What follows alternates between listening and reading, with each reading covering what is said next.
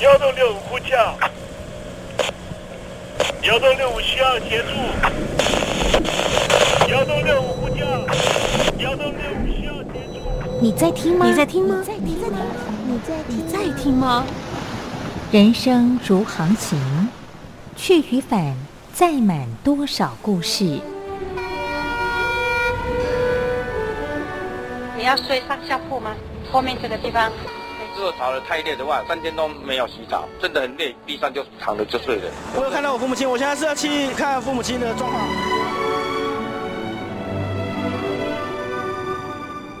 聆听故事湾，让每个故事找到属于自己的码头。我到了那儿以后，我们就往妈妈家去。我一到那边，就感觉我妈妈已经她能够活活下来都不容易，我知道。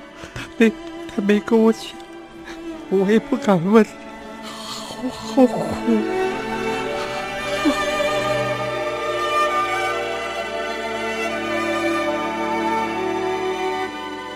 聆听故事湾，聆听故事湾。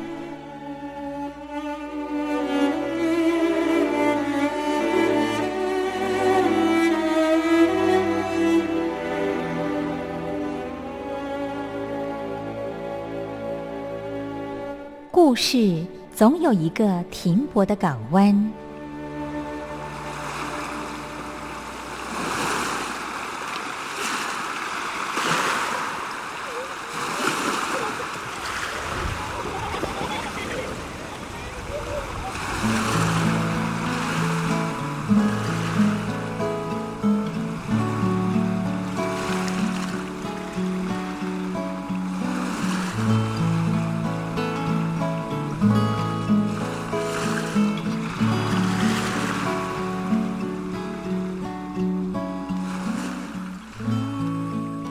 一二三四五六七七六五四三二一，大陆听众朋友您好，我是您的好朋友东山林，在台北问候您。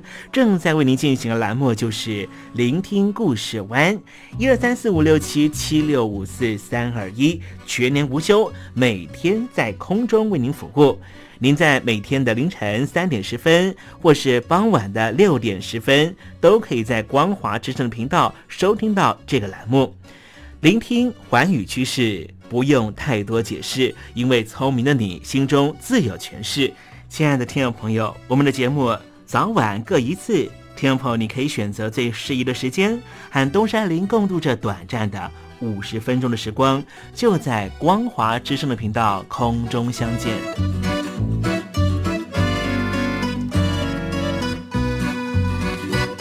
听众朋友，收听、聆听故事湾东山林的节目，到底能够听到什么样的内容呢？尤其啊，我们环宇全世界，焦点放到神州大陆啊，光是整个中国大陆呢，就有将近九千家不同的大大小小的电台了。我们的节目到底有什么不一样的地方呢？嗯，让东山林自吹自擂一下吧啊。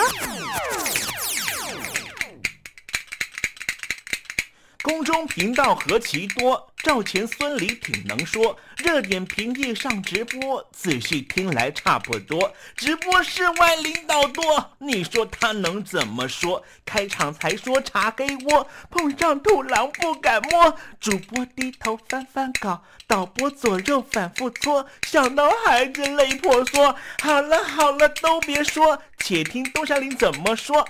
东山林不是红太狼，也不是那喜羊羊，亲亲海上一叶舟，才能自在自在说。客官呐、你拉把椅子随便坐，袒胸露背床上卧，怎么自在怎么做，就当这是自己家，自己家。睁大眼睛，show time！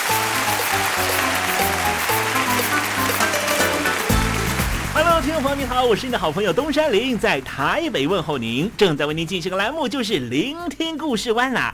为什么节目的开场要这样的隆重呢？因为在凌晨三点钟的时候才进行我们的节目。听众朋友可能正在打瞌睡之中，或是呢在睡梦之中，所以呢要赶快把听众朋友呢让那瞌睡虫踢到九霄云外啦。听众朋友，今天的节目非常的精彩，千万不要错过喽。那么精彩的内容到底包含了什么呢？赶快让东山林为您报告。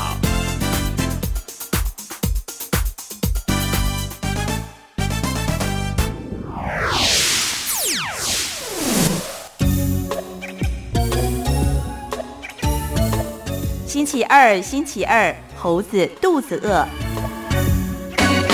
非洲东北部的内陆国家南苏丹最近爆发了六十年来最严重的水患，部分地区甚至闹出了饥荒。在一千两百万的全国人口里面，竟然高达了八百五十万人陷入了极度饥饿的情况，比重超过了七成。所有的民众几乎是流离失所，希望能够得到粮食的益助。那么我们昨天的节目里面特别提到了，在南苏丹这里呢，其实有一条河叫做白尼罗河。白尼罗河再往下流，就是尼罗河的主支流了。那么现在呢，因为伊索比亚这里新建了一个文艺复兴大水坝，这个大水坝呢，从去年第二次的注水之后呢，就造成了下游的水文状况呢，非常的不稳定。所以呢，下雨了以后呢，突然之间就变成了山洪爆发。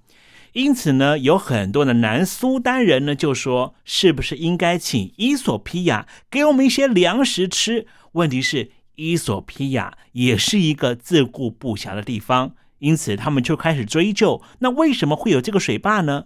这个水坝的出资商就是中国，来自于北京，因此希望。北京是不是呢？把粮食能够捐给南苏丹？毕竟在过去一年多的时间，北京在各地、世界各地啊，不断的收购各式各样的杂粮和粮食。现在目前，全世界的七成的粮食都在北京的手上。事实上，这个南苏丹独立之后啊，在二零一一年之后呢，内部有非常非常多的问题。那么现在碰到了水患，百分之七十的人口都陷入了极度饥饿的情况。但是呢，军政府仍旧对于人权方面还有种族屠杀方面的事情呢，还是没有松手。待会在时政你懂的环节里面，跟听众朋友聊一聊。你只留下这句活该。情都被你出卖，我的伤害值得万众期待。海峡两岸的朋友你好，我是刘允乐。不论你在哪里，不论你正在做什么，都要允许自己快乐哦。我的伤害值得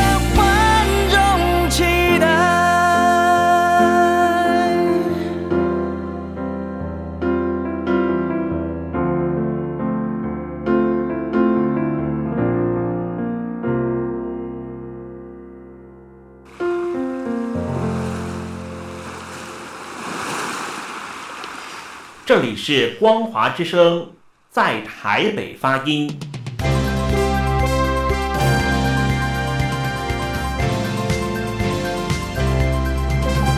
现在，请习近平同志讲话。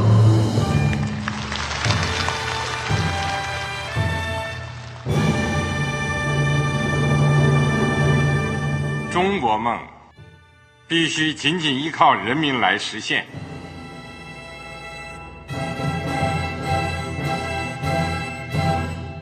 好国民得关心家事、国事、天下事。呃，谢谢发言人。我们注意到啊，现在那个外面有很多关于前中央政治局委员周永康的一些消息和报道。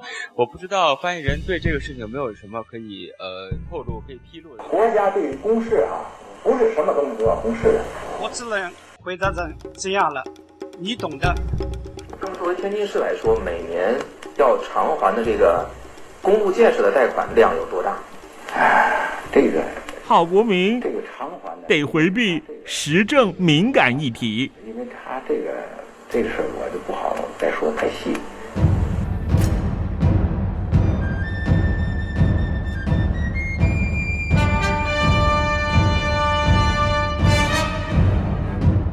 我们要坚持人民当家作主，坚持人民主体地位。任何官方不宜说太细，期望您体谅的话题，尽在时政，你懂的。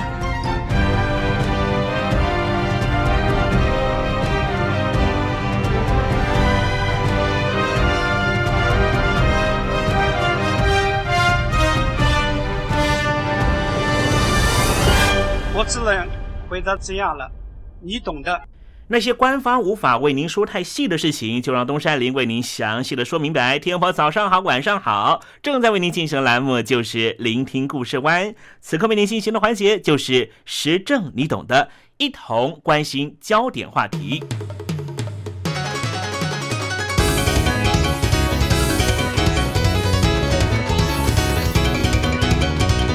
非洲大陆资源丰富。是世界上少数仍旧拥有强劲成长潜力的地区，更是未来全世界关注的新焦点。非洲未来的高度成长值得期待，但是同时也不能忽视当地存在的贫穷、治安等难解的问题。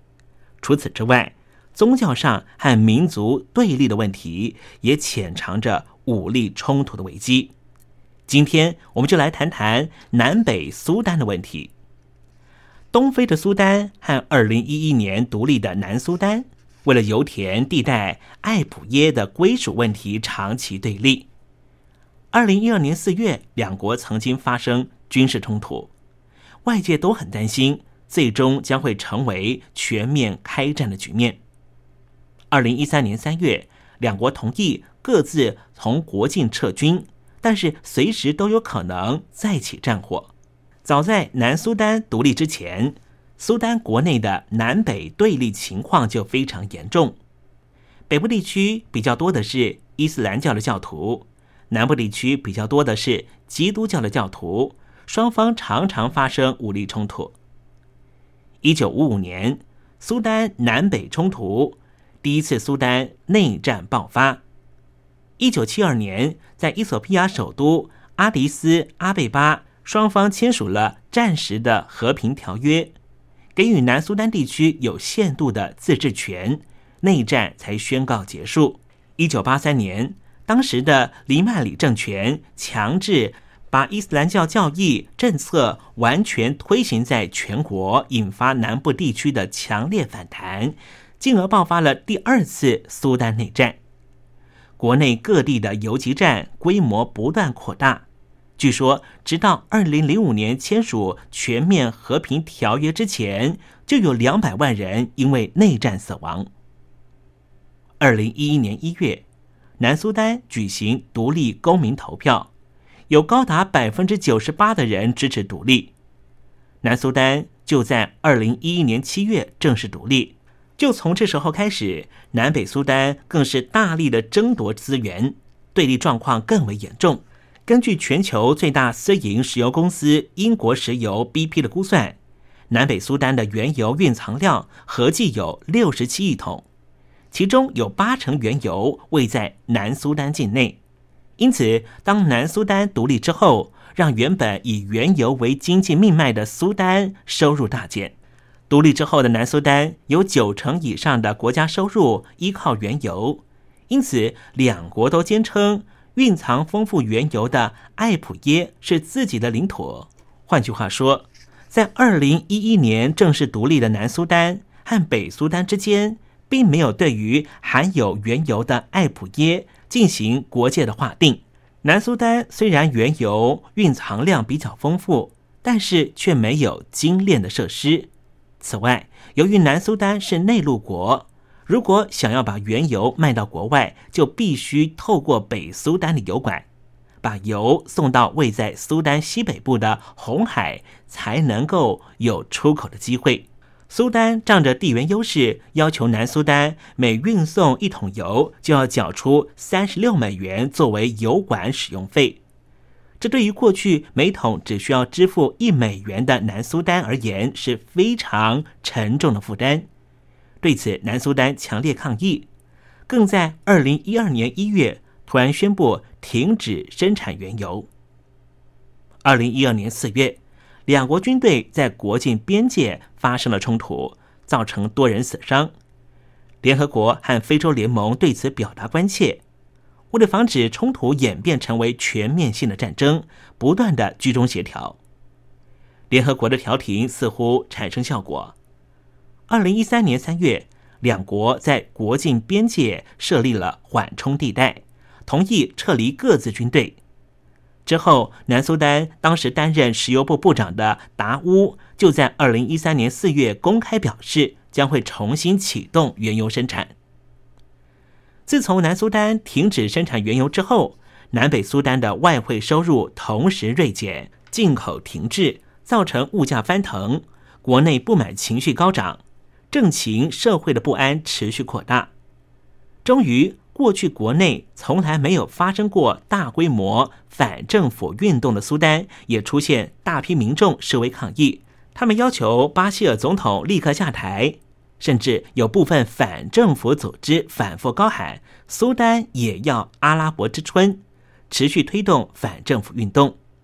但是，两国在艾普耶的归属问题上完全没有达成共识，甚至。其他已经达成了协议的议题，外界也普遍不看好。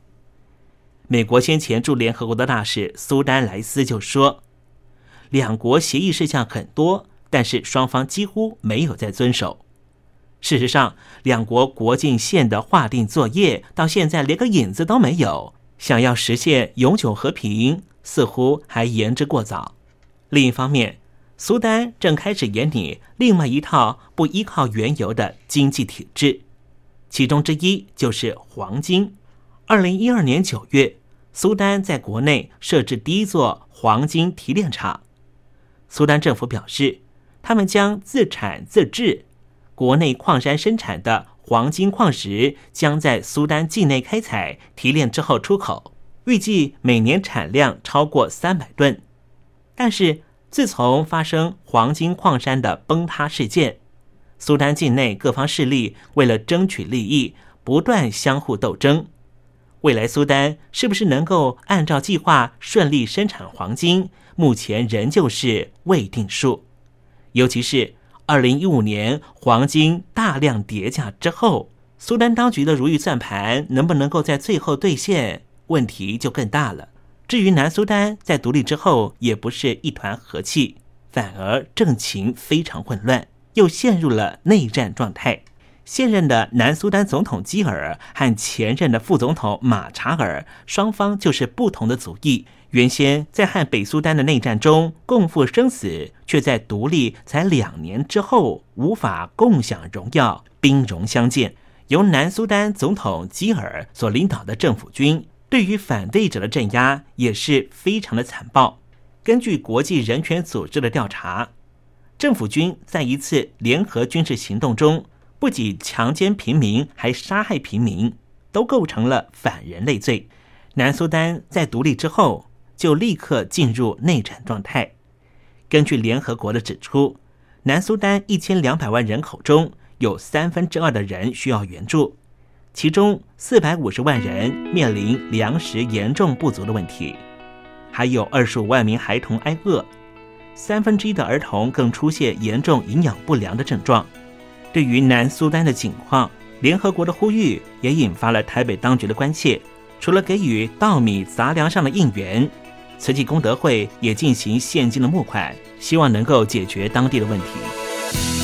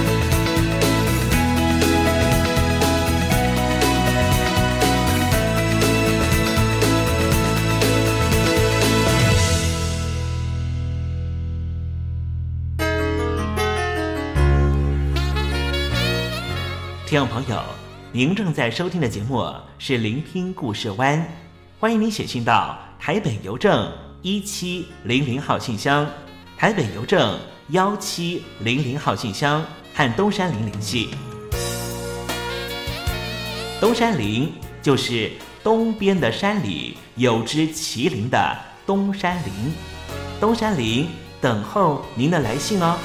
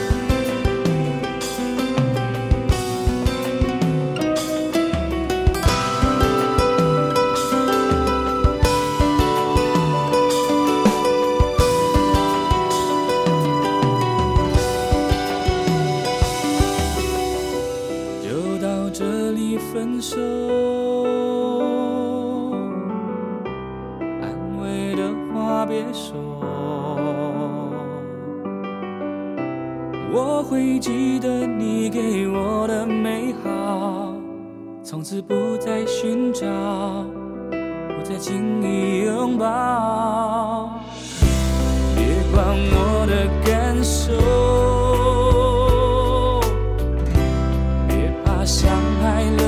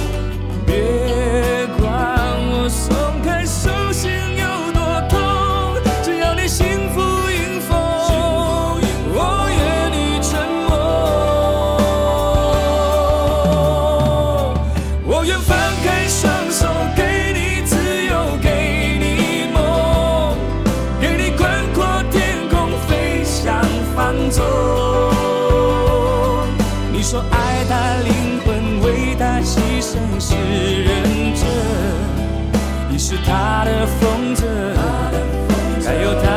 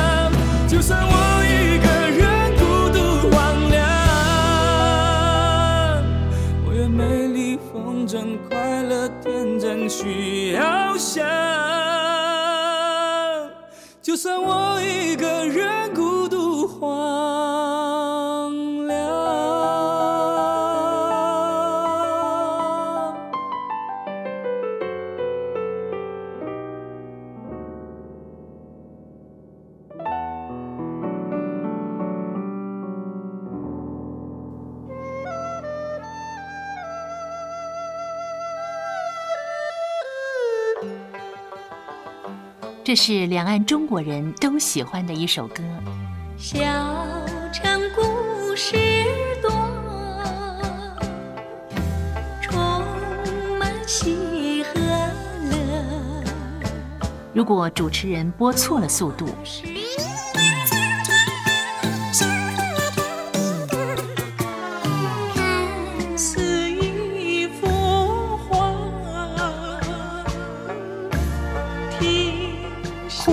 或慢的走调歌曲，都不是听众喜欢的。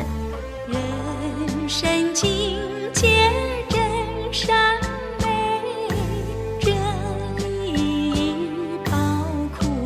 两岸和谐关系也得循序渐进，快慢相宜。小城故事真不错，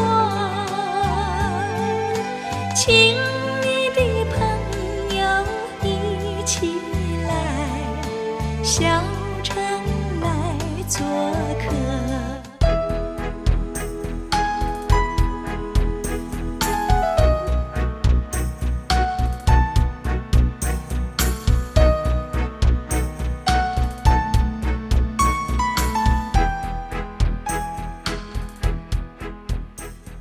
生活中少不了知性的真，生活中少不了理性的善，生活中也少不了感性的美。光华之声，永远陪伴您，生活在真善美的世界。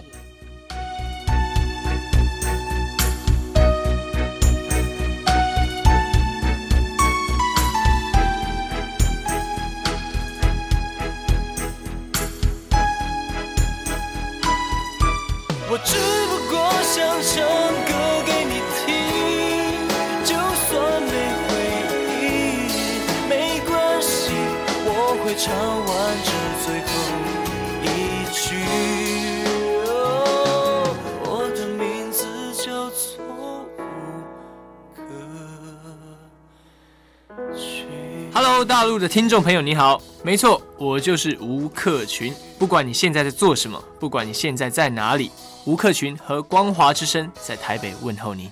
我只不过想唱歌给你听，用尽我全力，一首歌。这里是光华之声。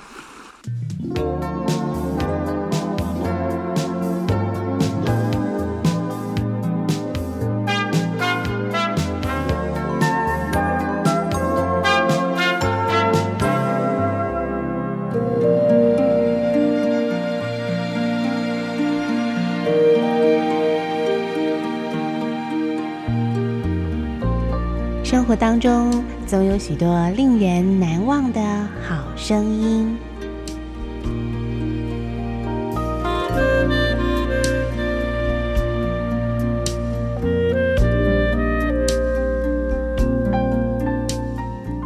电台真心推荐，只想给你最好听的好声音。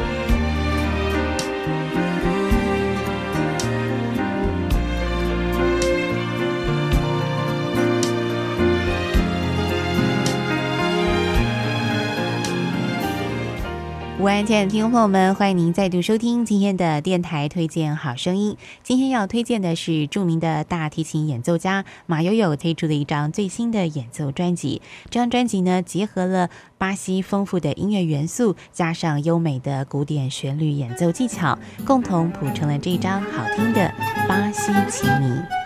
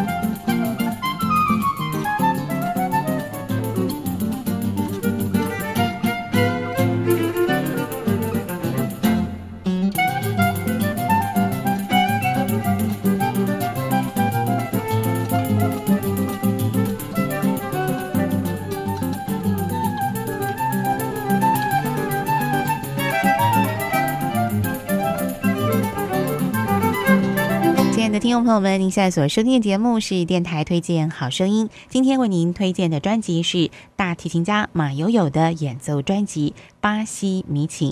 刚才呢，请欣赏的是专辑当中的一首轻快的曲子，叫做《一与零》。那么提到马友友呢，他曾经获得过十四座的格莱美奖音乐奖的肯定哦。除了他精湛的演奏技巧之外，在他的音乐呈现风格当中呢，经常会有些令人为之眼睛一亮、耳朵一震的那种新的元素哦。那么使古典乐呢，再加上不同世界各地的音乐风格，呈现出另外一种聆听的享受。那么在这张巴西情迷当中呢，马友友特别加入了巴西各式各样的音。音乐元素啊，那么接下来呢，再请您欣赏专辑当中的另外一首比较抒情的曲调，一块欣赏马友友的精湛演出。这首曲子的曲名是《椰子舞》。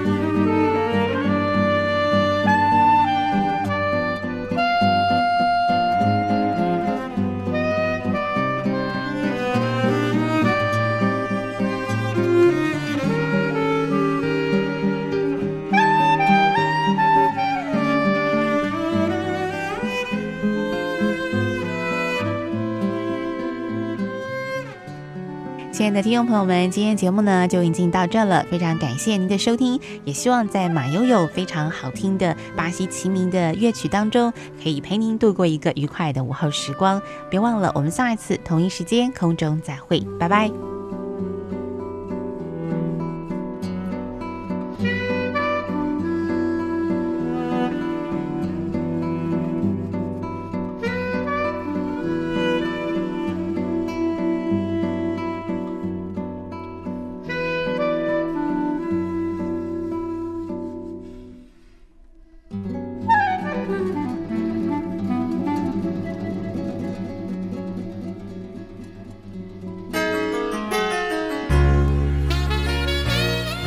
听众朋友，您正在收听的节目是《聆听故事湾》，欢迎您写信到台北邮政一七零零号信箱，台北邮政幺七零零号信箱和东山林联系。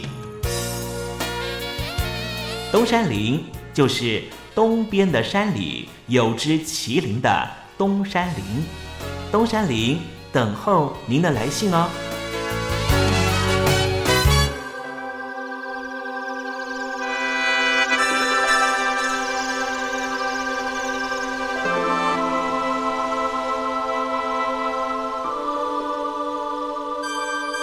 中华文化源远流长，典章制度、古今风俗贯穿五千年，鉴古知今，展望未来。典故看中国。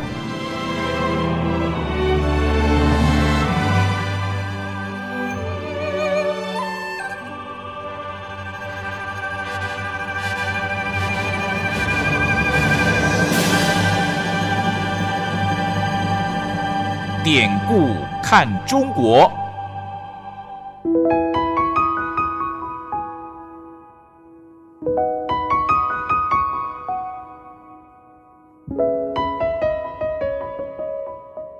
过往一百多年来，中华民族的不幸，每一名炎黄儿女无不亲身承受。列强的欺门踏户，连番的内战，中共建政后为了统治需求而做的文化捣毁，再再显现当代中华儿女的沧桑。如果海峡两岸的交流得以弥补文化上的鸿沟，东山林真心的希望这个单元这个环节可以实际施力。今天要讲的故事就是月下老人。在唐朝啊，有个人叫做韦固。有一次，他到宋城旅行，住在南店里。一天晚上，他看见有一位老人在那里对着月光翻检一本又大又厚的书。韦固就问起老人说：“那本书是什么书啊？”这老人说：“这本书啊，就是天下男女的婚谱。”韦固又问道：“说，你袋子里面这么多的红绳有什么作用啊？”这些绳子啊，是用来系住这夫妻的脚。虽然这对男女现在是仇家，或是也许相距异地，可是啊，只要我用这红绳一牵，他们必定会和好，而且还一定会结为夫妻呢。这韦固半信半疑的和老人一起走到市场里。见到了一对盲眼的老夫妇，抱着一位三岁左右的小女孩走了过来。这老人就对着韦固说：“这盲妇手抱的女孩子，哈哈，将来啊就是你的老婆了。”韦固啊太生气了，以为这老人有意开他玩笑，便立刻的磨尖了一把小刀，叫一个家奴把这女孩杀掉。这家奴拿着小刀，当众刺了女孩一刀，就逃走了。事隔十二年，襄州刺史王泰将女儿许配给韦固。这女子面容十分的美丽，只是眉间有一道伤疤。韦固就问道：“哎，为什么她有这伤疤呢？”王泰就说：“十四年前呐，他的保姆陈氏。”抱他到市场里行走，结果被狂徒刺伤了。维固继续问道：“那保姆是不是一个盲眼的老妇？”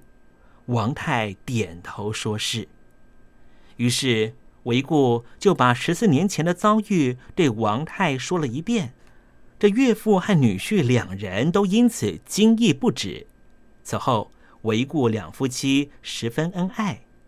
这件事情为宋承耆老之道，大家就提名那南殿为订婚殿。以后人们称男女婚姻的介绍人就是月下老人，或是称为月老。如果大陆的听众朋友确实有结婚的想望的话，那不妨就到台北市的城隍庙的月老庙，向月下老人请求帮忙。听说还非常灵验呢。好了，听众朋友，今天的典故看中国为您分享的故事在这里告一段落了。文化的低盛不争朝气。当有一天我们发现自己怎么更有包容力、更有同理心、更能替旁人着想的时候，我们就能够实际感受中华文化的博大精深正在我们的身上发挥作用。让我们拭目以待吧。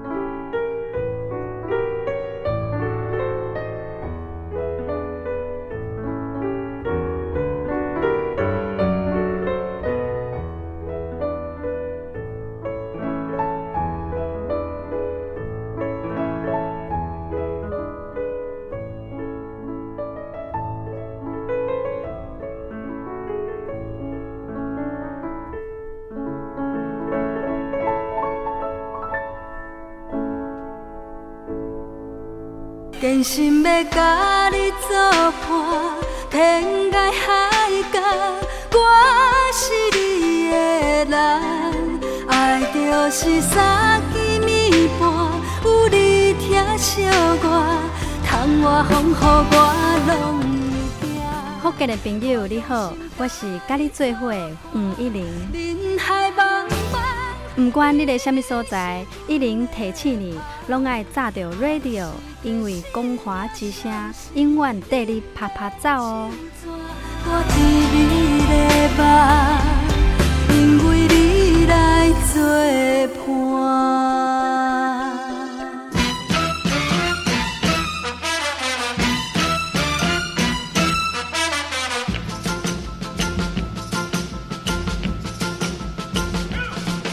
觉得生活无聊吗？觉得日子无趣吗？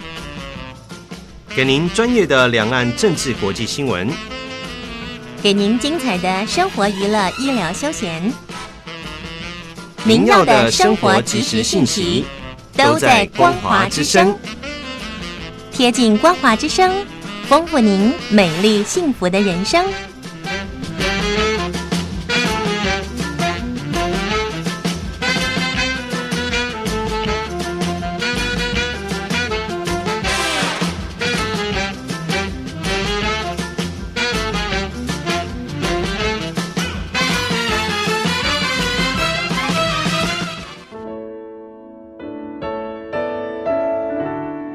又到了挥挥衣袖的时候，可怎么有个拂不去的影子？原来是明月高挂起风了，风中都是你。今天的短暂相遇，东山林已经想方设法的营造出月圆花好。亲爱的你，还满意吗？无论咱俩的短暂邂逅是否让你难忘，都请你务必挥挥衣袖，别带走一片云彩。因为东山林不想成为你明日的羁绊，清空行囊，才能够收集更多精彩，也才能够他日再与东山林分享你那一路上的风光，不是吗？